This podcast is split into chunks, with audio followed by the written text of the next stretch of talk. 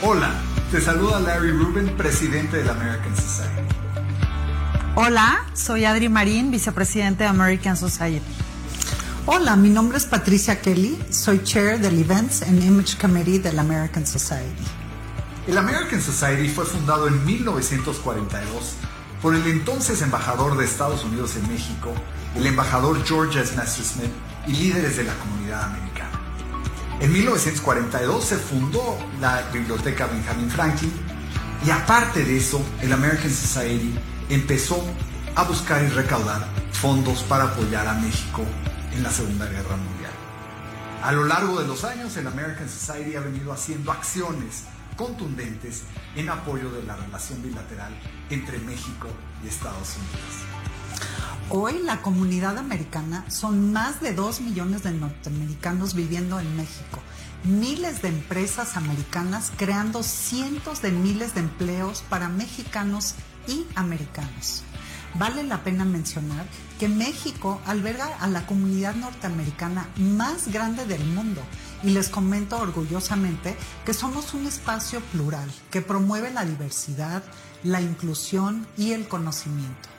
Somos una organización apartidista, no lucrativa y además apoyamos muchas acciones de las más de 110 organizaciones filantrópicas que apoyan a la comunidad mexicana.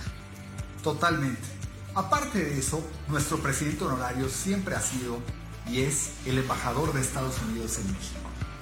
John F. Kennedy, cuando visitó México en su visita oficial, pronunció unas palabras clave en esta relación bilateral.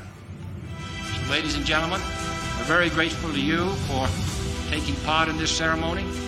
I want you to know that uh, you are part of us and we part of you, and I appreciate this opportunity to reaffirm the solidarity which binds all of us together, particularly at this time of year.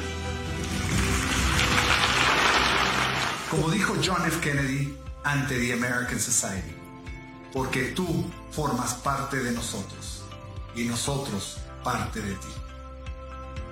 Qué bueno que nos acompañas hoy. De verdad esperamos que disfrutes mucho lo que vas a ver a continuación. Este evento fue llevado gracias al esfuerzo de nuestro staff, de nuestros colaboradores y de nuestros aliados. Como sabes, en los últimos meses en este entorno eh, eh, virtual, digital, nos hemos esforzado por llevarte contenidos relevantes, interesantes, diversos y que aporten en tu día a día. Hoy agradecemos muy especialmente a nuestros aliados. Constellation Brands, Dow, 3M, EY, PwC, Arcos Dorados, La Moderna, Standard Poor's, Bristol Myers Squibb, American Express, Axalta y Honeywell.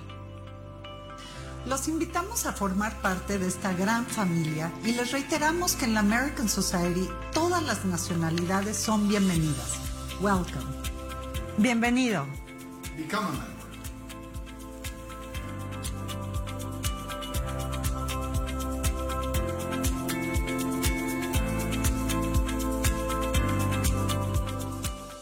Friends, what a pleasure to be here with you. American Society, the biggest community of, of Americans in the world. In Mexico, uh, Larry Rubin, the president. It's a pleasure as always. And I have with me a very pretty lady, but much more than pretty. Cristina Mariani May is the president and CEO of Banfi Vintners, a leading U.S. importer of fine wine she is the youngest daughter of Banfi Chairman Emeritus John F. Mariani Jr. And you, Cristina, you represent, um, well, all these super big company, and uh, you're the third generation of the family leadership in the. It's your grandfather, John Mariani Sr., that opened and did this company in 1919. And uh, after studying in Georgetown University, Columbia University, and graduate school of business actually you started in in the family business and actually family proprietor of the internationally renowned Castello Banfi Vineyard estate in Montalcino, Tuscany. And this award winning estate was founded on the philosophy of blending tradition and innovation. And it is recognized as pioneer in elevating the standards of Italian winemaking. I've been there. I love your wineries. I love uh, your hotel, everything about it.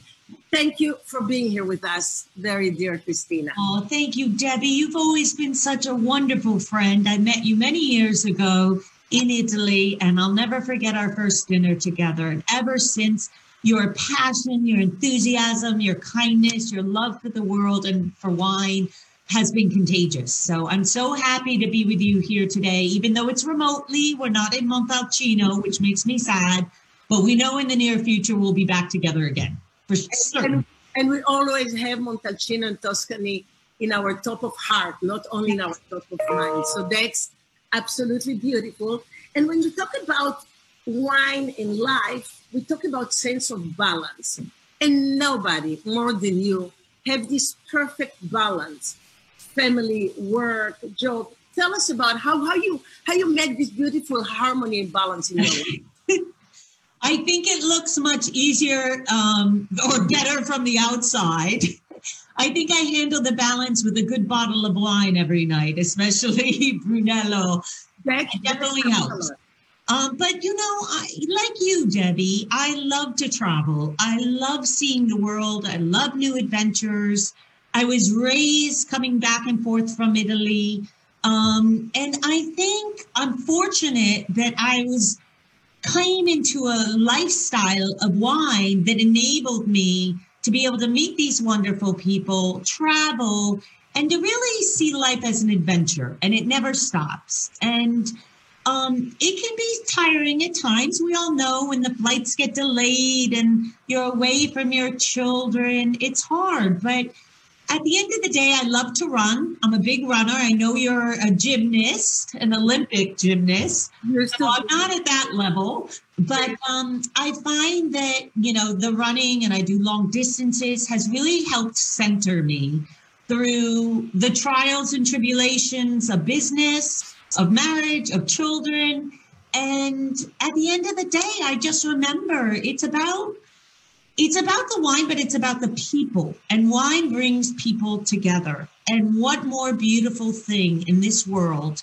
than to be able to have something that introduces you to this amazing lifestyle. So I'm very blessed, and I mean it from the bottom of my heart. If I didn't feel it, I don't think I would appear as calm um, no, I know. as I come across because I really love it. Well, well, I can tell. I can tell you love your life. You love what you do. And you know what? I, I read this this book by uh, Murakami, Haruki Murakami. What I talk about when I talk about running, uh, because I like to go on the bike, I like playing golf, but I'm not a runner, and I know you run marathons, two marathons. And and you know Murakami sold his jazz bar, and he devoted himself to writing, and he be- began running actually to keep fit. But then he says what the influence of running, like you said, on his life and on his writing.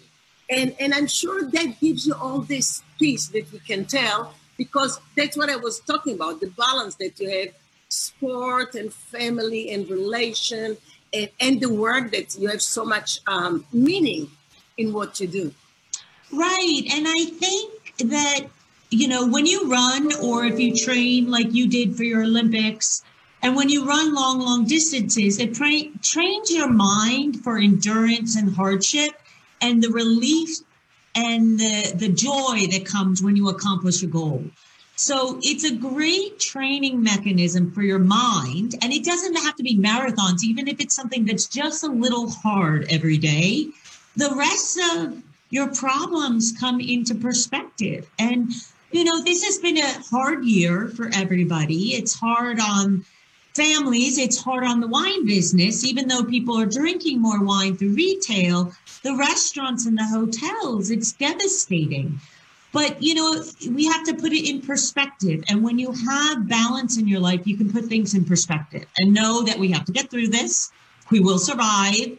You know, you have to use the time to rebuild your business, focus on quality wines, focus on um, more research and development of what we can do at the winery and the estate so that when the time comes, we're all the stronger for it. So I think it's a lot of perspective. Now, bear in mind, um, Deby, it also comes with a little bit of age. I'm going to be turning 50 in about two weeks.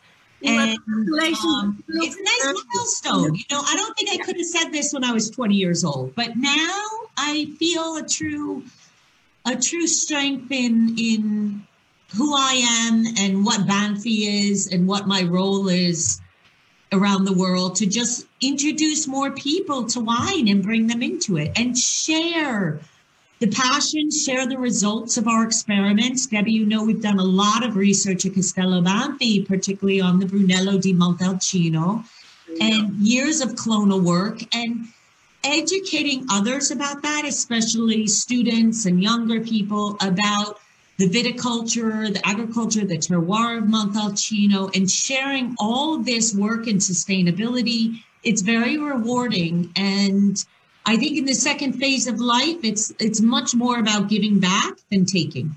It's beautiful. And and marketing and promotion have always been one of your things. And, and all the time you travel so much. I know you have uh, 85 countries where Castello Banfi wines are sold. So you're a very good speaker and uh, you're really an ambassador of your family. And, and when, when we have this, uh, when we pursue really the things that lead us to happiness, when we engage in work that is meaningful, when we have purpose like you do, and exercise, good food, friends, fun activities. And I know that you're very much into enterprise, into readiness, into experimenting. Tell us about this hybrid fermentation that you have, have, have done in, in Castello Banfi, which is so interesting. It really is. And I wish I had a picture to put up, but you can see it on our website. We experimented and ended up patenting these hybrid fermenter tanks that are half wood. They're wood on the outside, but they're stainless steel on the caps and the base.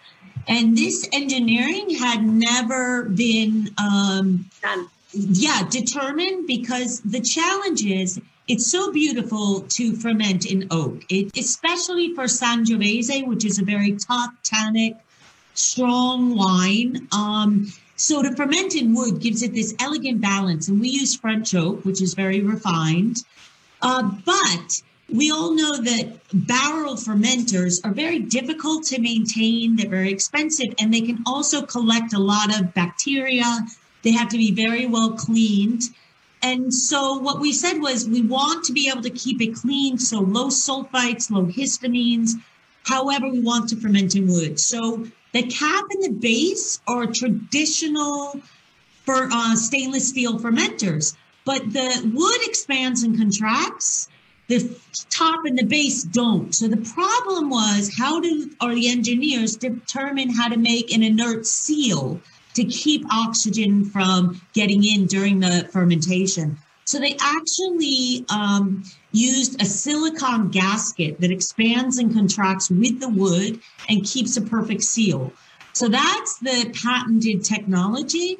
And then you can take the top and the base off to go in and clean it and um, maintain it when it's not in use for fermentation. So Banfi actually did patent this technology and now it's being sold to winemakers all over the world. And it's the it's that pioneering effort to try something new, but it's a blend of the old of fermenting in wood with the new use and the benefits of stainless. It's beautiful because also you have the freshness of the fruit with the still, and, and you have those nuances beautiful that comes from the wood. So you have this mix of the best of each of them. You really do. And and it's always a perfect blend. As a winemaker, it's not just it's about the finished product, but it's also about how you produce it, what your costs are, how to get the greatest quality over vintage and vintage and every vintage has such variations. So this technology really helps us micro vinify the grapes. So each single vineyard on our estate, which is over, as you know, 7,100 acres, but only a third of it it's big it's big but only a third of it is vineyards and so we have these constellation of vineyards all throughout the estate that's like the size of Manhattan. So it's quite large. But these you have truffles and olives and all, all kind of other beautiful pasta we make. And actually, Deby, our restaurant, which serves a lot of our produce from our agricultural estate, just got a Michelin star as well, as I know you know. But um, it, it was always so good that I was just wondering why it didn't have a star before.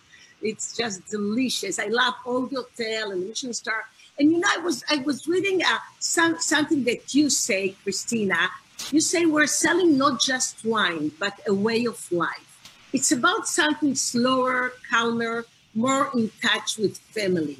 And, and I just love it. Cristina Mariani May, my friends, is the CEO of, of um, Banfi Vineyards, and they have the beautiful Castello Banfi and winery in, uh, in, in, the north, of course, and uh, in the States, like all over a little bit. And um, I just love the way that you see wine, that you see your work, that you see your family business. And, and I agree with you. It has to be calm and slower. That comes with age too, but it comes also from knowing really what you want in life and what you want to do. And I have the beautiful Poggio alle Mura here uh, with me. Uh, all your wines are beautiful. These and Summus are of my favorites, I, I, I have to say and I have it in the beautiful uh, Riedel decanter. And the I have it here. I have to open some. Oh, that's marvelous. That's marvelous. It's a good excuse, right? The holidays are here, and uh, we, we, don't need an excuse. We just uh, feel like like having beautiful wine together and two women just enjoying wine together. Yeah, you know there was um this this text I saw in, in a wine bar once in New York. Actually, we also saw each other in New York once. We had a glass of wine, I remember, and it said, um, "We don't wait for a special occasion to open a good bottle of wine. Opening a good bottle of wine is the occasion." Isn't that well said? It is. Well said. Okay, I'm opening mine now. It's and I want to toast with you. So this is our Poggio alla which is our special crew of Brunello di Montalcino from Sangiovese. And I have here, Deby, I don't know what vintage you have, but I have the 2015. Exactly, the same. It's one of the best vintages. Absolutely, really. so beautiful. And, and I love, and it's a great year. And I love this deep, deep color, uh, almost almost garnet color that it has. It's so beautiful. Well, I have a very wide wine wings Riedel glass. I love your glass. Tell us about it. Yeah, well, this is just the newest collection of um, George Riedel and Maximilian Riedel, and they wanted something really functional. Basically, they, they looked for the Cabernet Sauvignon, which brings, of course, the same glass for Merlot, Candid for the San Sangiovese, and it gives all this beautiful big space to aerate the wine and get all those beautiful aromas and flavors and nuances that the Poggio alle Mura from Castello Banfi has to offer. Oh, I need to get one of those glasses now and I need to get lots of those bottles now. I know we're we're running really slow, Christine. Oh, but I love it. The the Poggio alla Mura. Yeah, shopping, absolutely. Oh, and you have it in the decanter. I just opened the bottle, but it has this beautiful dark plum and that woodsy flavor, but these long, long tannins that just really are so exceptional, especially in this vintage.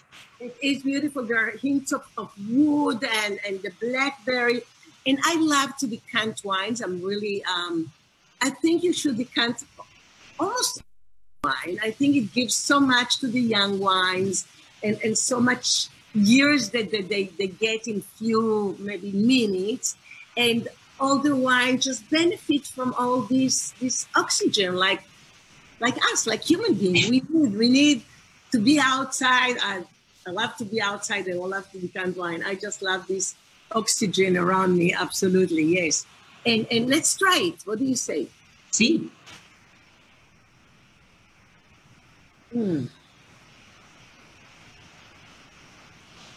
I love the Poggio alla Mura and the Brun- this is a Brunello, so a classic Brunello, aged four years. But I love that it also dances on your tongue. It has beautiful acidity too, Beautiful. balancing with that richness and that depth.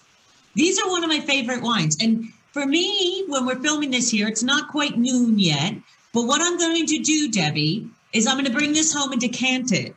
And then this evening, we're going to have a beautiful dinner and pair this with some of my, well, I'm not a very good cook, but a bolognese or as we have in Italy, they do the pinci pasta in Montalcino. I where they- know. they Oh, roll it out by hand and they put it with the wild boar, the cinghiale. I know, cinghiale. It's so delicious. It's so typical from Tuscany. We love it, and it goes so beautiful with the Poggio alle Mura that has all these corpulence, and at the same time, I agree with you. The acidity that gives it this zesty style, and and so it's not boring. It wouldn't be boring anyhow, but with this acidity, it's even more fascinating because it is the balance that you're looking for.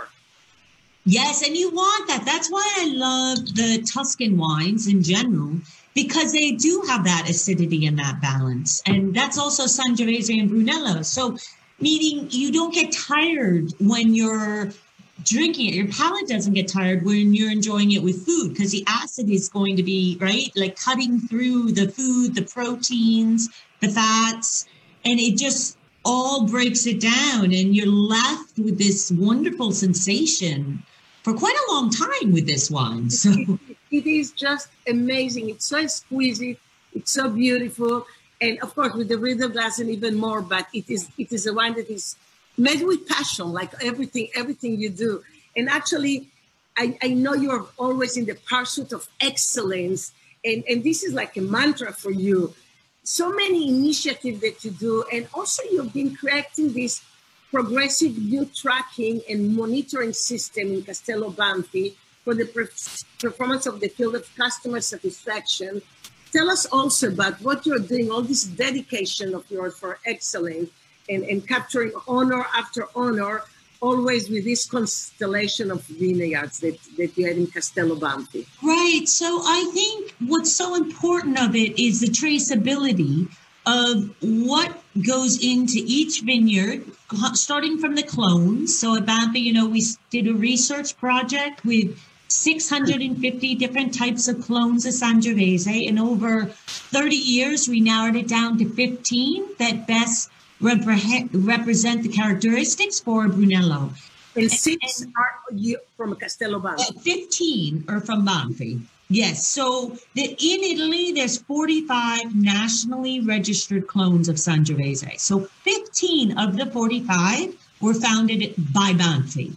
So what's important about this is that it's lot of research and understanding of what makes a clone make a better wine. What are the factors? The soil, the sustainability, the trellising, the vit- the viniculture. I mean, wood.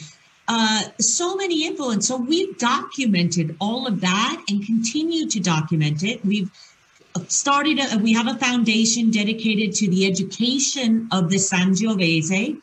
We also wrote a book that documented with all the scientists and agronomists from around the world. And it's quite an extensive book called The Pursuit of Excellence because it's important to have that tracking and that documentation so that all ships will rise with the tide. So if at Banfi back in 1978, when my father built the winery from scratch, there was not a, a existing winery really there. The idea was to create better wines. And in order to do that, you have to experiment. You know, if you don't want a traditional Italian wine from the 1970s, which could be very hard to drink and wouldn't age well or be too tannic. And they were all like this round bottle, weren't they? Yes, remember? And we'd have it with the wicker, you know, the basket, the woven basket of Chianti. And the Brunello in the 1970s used to have to be aged almost 15 years before you could drink it. It had five years of wood. It was very sub- harsh, austere.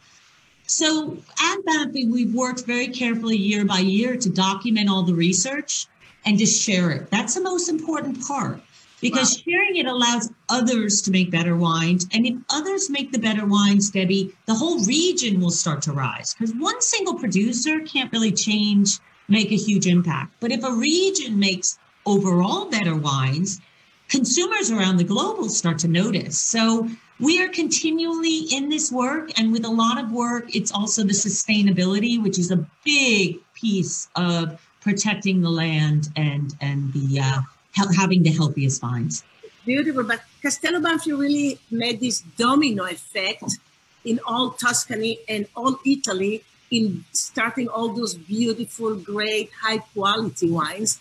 And of course it affected all all the region. And now we have those incredible wines from all over Italy. Actually, I was just in Sicily and we, we, we went to see, we went with Donnafugata and different wineries. And, and in Puglia and, and everywhere you're doing in Italy. It's really a land of beautiful wines. But Tuscany and, and with you there and, and Piemonte also, where you do your many white wines, uh, really being pioneers and giving all those super quality it's what I call the domino effect, which I love. And you're also uh, one of the first with the hospitality in the region. All this service, Enoteca, your glass museum, your tours in the winery, La Taverna for lunch, uh, the, the, luxury rooms and suite that we were lucky enough to stay there. Uh, this Borgo is also a big help to all the wine um, tourism, and it's a big help for Tuscany and Italy. That's true, um, because the the travel world of Italy is so much broader than just the wine. Um, so we're very blessed to be in such a beautiful part of Italy where it's just natural landscape and rolling hills so, what is more natural than to have people come and visit? We have a beautiful, as you know, Deby, 12th century castle that crowns the property, and today we call it Castello Banfi, but its historic name was Poggio alla Mura, or the Hill of the Walls. And it actually was a fortress that was given in honor of a Conte Placido, who was from Siena but Montalcino was always the neutral territory between the warring faction in the medieval ages of Flo- the Florentines and the Sienese. And eventually, after many, many years, Montalcino fell within the control of Siena. So, for in honor of his bravery during the battles in the medieval ages, Conte Placido was awarded Castello Poggio alla Mura. So that's why today we call it Castello Banfi, but it's one of the most beautiful castles that, as far as your eye can see, there's land and, and vineyards and cypress trees and olive groves.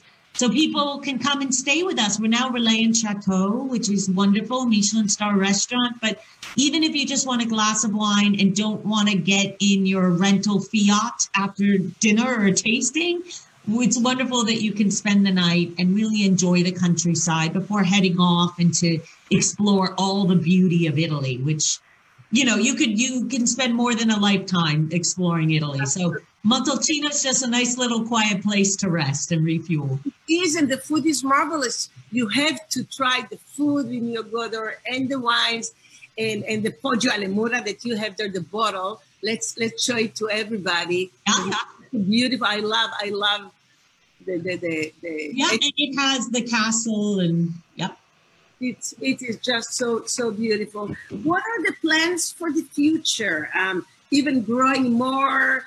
Uh, with more wineries, uh, even better wines, which is difficult. Well, always better wines. I mean, that's that's a given. So honestly, growing more with more wineries doesn't, it makes you bigger, but it doesn't always make you better. So, our goal at the moment is to really focus on the diversity of the soil that we have within the Tuscany region. Because we also produce the wines in Bolgheri, in Maremma, in Chianti, in the Classico region. So we're constantly working as the the climatic changes are affecting us on improving those. So that's not a small project. Um, so our ideas is we have been getting better and better ratings on our wines and to keep getting those up, even though I don't believe just in ratings, you know, it's, but to keep the accolades rising and to introduce more and more people to the educational aspect of what Sangiovese and Tuscany means to wine because that education is so imperative for people to fully appreciate it. That and and continuing to build the hospitality, which is a great to be honest, it's a great marketing tool for us. It gets people into the wine and through the travel. So we're going to constantly expand the hospitality as well.